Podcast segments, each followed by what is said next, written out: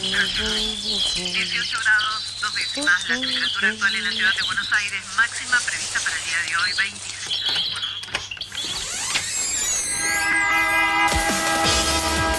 No tenemos agua, se nos corta la luz, no vivimos dignamente. La ciudad, ninguna respuesta. que los vecinos de Buenos Aires vivan en una mejor ciudad. Trabajadores desocupados. Estamos en el Ministerio de Desarrollo Social de la Ciudad de Buenos iban a Aires. hacer unas, unas una torres que denominan alto.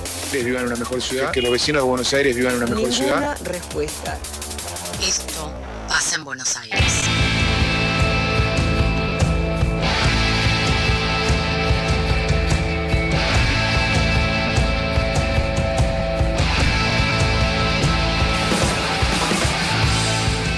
12 minutos pasaron de las 6 de la tarde y está del otro lado del teléfono Estefanía Fanu Santoro. ¿Cómo estás, Fanu? Hola, ¿cómo están compañeros? ¿Cómo te. ¿Cómo te trata esta época, esta cuarta ola? ¿Te ha tumbado eh, alguno de los virus que andan dando vueltas? No, por suerte no. eh, toco madera porque ya veo que mañana caigo. Eh, por suerte no, no, no, no, no caí, pero eh, siento que están cayendo muchas personas a mi alrededor. Sí, sí, exactamente. Así que soy una privilegiada en estos días. Bien, y hablando de algunos sectores que no son privilegiados, la realidad en la ciudad de Buenos Aires con eh, los trabajadores eh, manteros, decíamos recién, como se los ha referenciado en los últimos años, vendedores ambulantes y trabajadores ahí en las calles de la ciudad de Buenos Aires. ¿Qué está pasando ahí? Sí, vendedores ambulantes, manteros, manteras. eh, antes que nada es importante resaltar la cantidad de mujeres que hay en las calles ejerciendo eh, esta, esta forma de trabajo totalmente informal, que es lo que eh, eligen muchas personas eh, con, con la profundización de la crisis y de la pobreza, porque la realidad es que esto se traduce en, en más trabajo informal, eh, más trabajo eh, en las calles. Y bueno, desde hace años el gobierno de la ciudad lo que hace con estas personas es desplegar toda su violencia. Y, y mi- mientras del otro lado hay personas que están tratando de sobrevivir eh, a diario con la venta ambulante. Y no solo sufren la represión policial, sino que también son extorsionadas a través del pago de coimas. Pero lo que denuncian ahora, que es algo que está comenzando a suceder, es la venta del espacio público a personas que no son manteros ni manteras ni vendedores ambulantes individuales por su propia cuenta, sino que eh, vendrían a ser como una especie de, entre comillas, empresarios que eh, compran determinados eh, espacios y ponen a personas eh, como manteros eh, a los que les pagan, por supuesto, eh, un- una miseria eh, y, y- y los precarizan de esa manera. Bueno, la situación, ahora voy a pasar en profundidad a explicarles esa cuestión particular nueva que está sucediendo, pero eh, eh, saber que hoy eh, decir que la situación de los las vendedoras y los vendedores ambulantes y manteras en la ciudad de Buenos Aires eh, es eh, básicamente eh, la misma que hace muchos años, es decir, que sufren la represión cada vez que hay un operativo policial, que son muy violentos, han, han- han- en redes han circulado un montón de videos eh, de cómo eh, los senegaleses, sobre todo eh, en las calles, son violentados por la policía, no solo en las calles, sino también que los persiguen hasta sus casas y les sacan sus pertenencias, incluso hasta la- el propio dinero que recaudan por día, también mujeres que han sido violentadas y hemos visto los videos donde las personas que van pasando por la calle muchas veces se solidarizaban con, con ellos y trataban de ayudarles para que la policía eh, no les lleve la mercadería. Eh, me acuerdo de una mujer que vendía tutucas, creo, o medias, no me acuerdo bien qué era, que estaba con su hijita. Eh, situaciones muy penosas, muy tristes, eh, que bueno.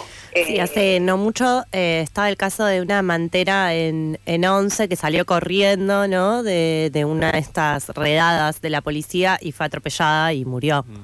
Sí, lamentablemente hay dos 2020. casos Sí. como ese, eh, que ahora les voy a pasar a contar también.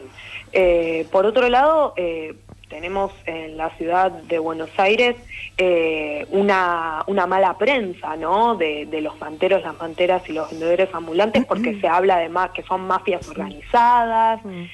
Pero la realidad es que eh, hay eh, una gran operación política detrás de esto y pude charlar con Omar Guaraz, que es trabajador eh, ambulante en Flores, es eh, además secretario general del sindicato de vendedores ambulantes que se llama Vendedores Libres eh, de la CTA y él nos contaba que hay un entramado, un complejo, un, entramado judicial, político y policial que inventa la, la mafia de las eh, de los vendedores ambulantes cuando en realidad eh, detrás hay una corrupción eh, entre estos actores. Lo escuchamos a Omar.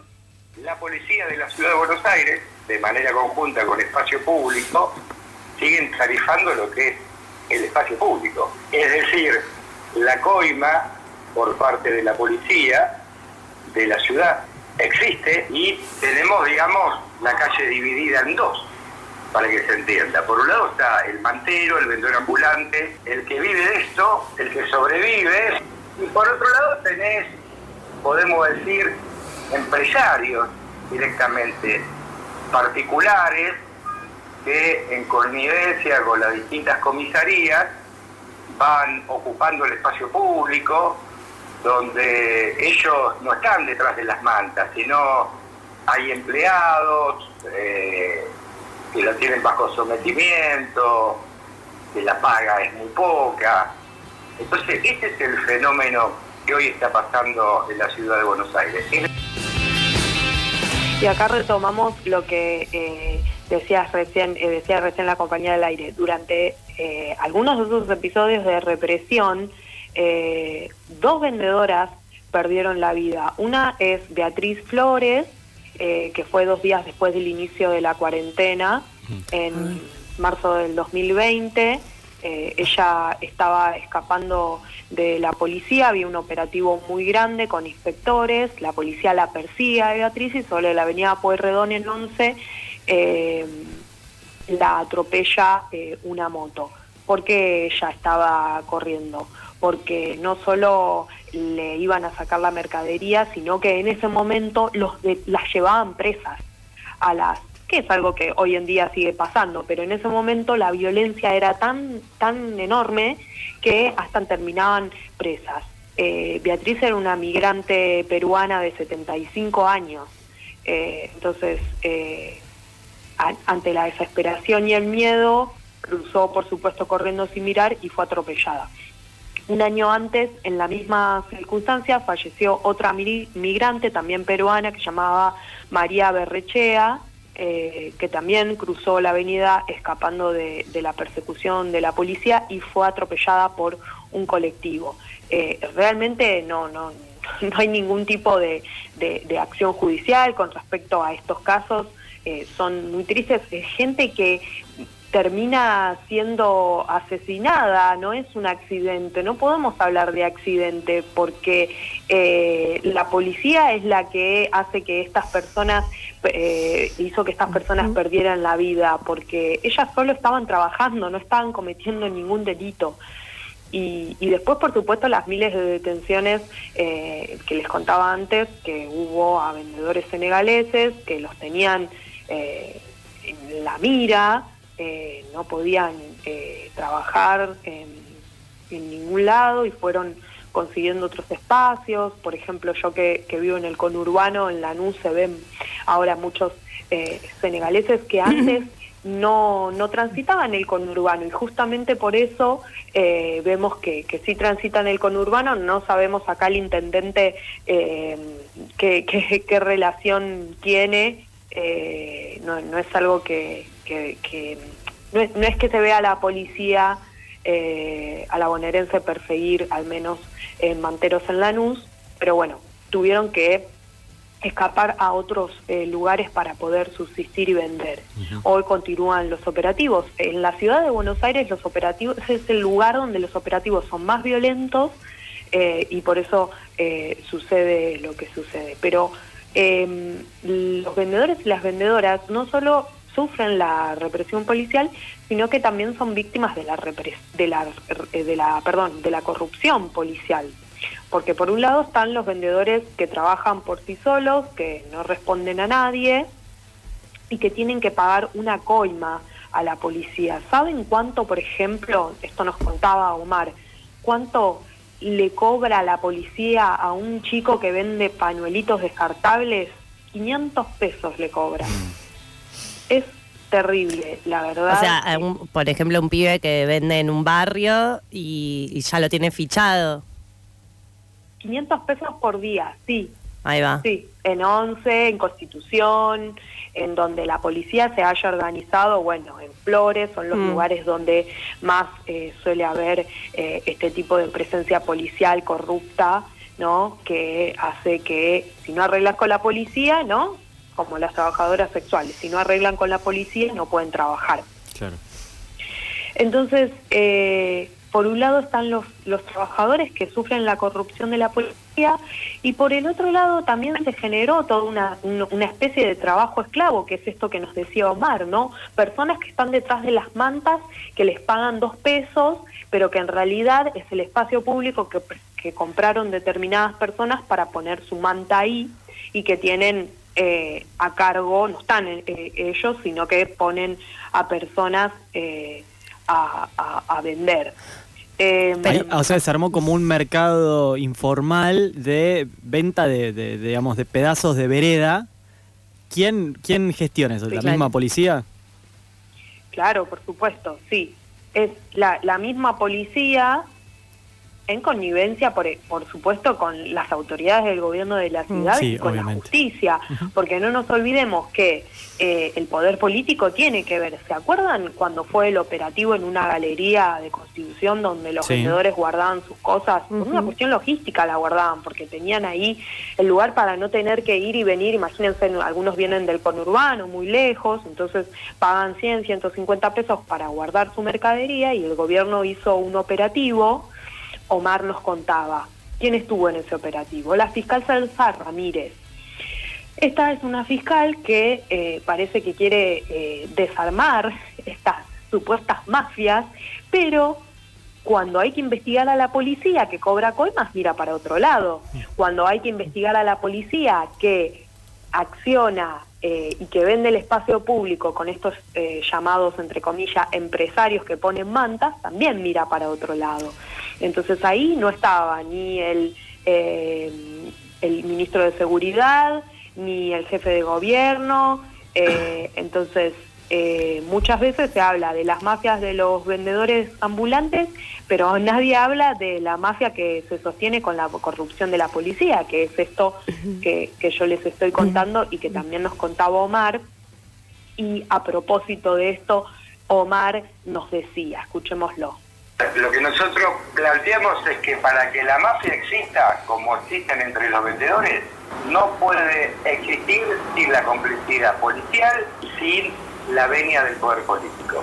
Y la complicidad judicial, aquella vez donde ha- habían ido varios funcionarios a hablar del operativo, donde yo planteaba dónde está la fiscal Celsa Ramírez, dónde está el ministro de Seguridad Marcelo de Alessandro, que dónde están ellos que no ven estas cosas, digamos, que son públicas, que son evidentes, que son notorias.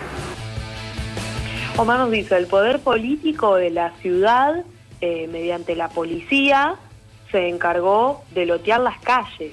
Eso es lo que nos, nos explicaba él y que es información que le lleva, por supuesto, porque él está todos los días eh, y conoce la situación. Entonces, eh, se le pide plata a los vendedores y actualmente hay otra cuestión que tiene que ver con dos causas judiciales, son cuestiones muy graves, de compañeras eh, vendedoras de once que fueron víctimas de, de la persecución policial y que tienen eh, causas que, que están interviniendo eh, dos juzgados de la ciudad de Buenos Aires, tienen botón antipánico. que pueden avisar para protegerse cuando ven a estos policías, pero bueno, sabemos que la policía se cuidan entre ellos, así que no hay mucha eh, no hay mucha protección que digamos. Ese es el panorama. Fanu, Eh, cuando hablas de empresarios, ¿no? Y esto de la venta del espacio público, digamos, es los mismos locales que están ahí como en las cuadras, puede ser de, de Once, de Avellaneda, por ejemplo, o por la policía eh, trayendo la propia mercadería para organizar a, a los manteros, o directamente la policía organizando a los manteros que ya están como con su propia mercadería a través de coimas, digamos, ¿no? Como, bueno, una- un poquito más allá de la coima del momento. No, no, por lo que nos con- por lo que me contaba Omar, eh, lo que sucede es eh, que la policía empezó ahí a darse cuenta o a inventarse su propio negocio, entonces lo que hace es vender a personas que tienen mercadería, no, no, de los propios locales no, Ok. personas que, que, que tienen que quieren vender su mercadería y que por supuesto tienen un capital, un dinero, no como los vendedores eh, individuales que, que, que viven con el día a día y que les compran a la policía eh, determinados eh, pedacitos de, de la vereda para poner mantas, ¿no? Eh, y a su vez esas, esa- esa- es- esas mantas están atendidas por personas súper precarizadas, eh, por, estos, eh, por estas personas que tienen dinero y mercadería y que pueden coimear a la policía eh, con, con- con facilidad porque disponen del dinero, ¿no? Por supuesto. Sí, que mal que mal a esa persona que está vendiendo ahí, que está entre 800 mil comillas contratada por este empresario comerciante de compra ese espacio, también de alguna manera le ofrece la protección de que la policía no le va a hinchar. Entonces, nada, se arma una ahí un poco difícil, ¿no? De desmontar. Sí, muy difícil de desentrañar cuando hay toda una connivencia, ¿no? Poder político, policial y judicial. Sí. Esa sería la cuestión. Así que cuando lean o cuando escuchen en, en las tandas de esta radio, en las tandas de cualquier otra radio, vean en los eh, carteles de la calle que la transformación no para, bueno, piensen en todas estas cosas que escuchan cada hora en esta radio, fuera de las tandas, y eh, que, bueno, la información está ahí y la acerca Estefanía Santoro acá a la revancha random. Bueno, esa transformación que no para incluye esto, ¿no? Como lotear el espacio público eh, de manera informal para poner a trabajar en condiciones hiper precarizadas y esclavizantes a eh, nada, gente que está necesitando laburar. Nos encontramos la semana que viene, Fanu. Un placer, compañeros. Les mando un beso grande. Beso.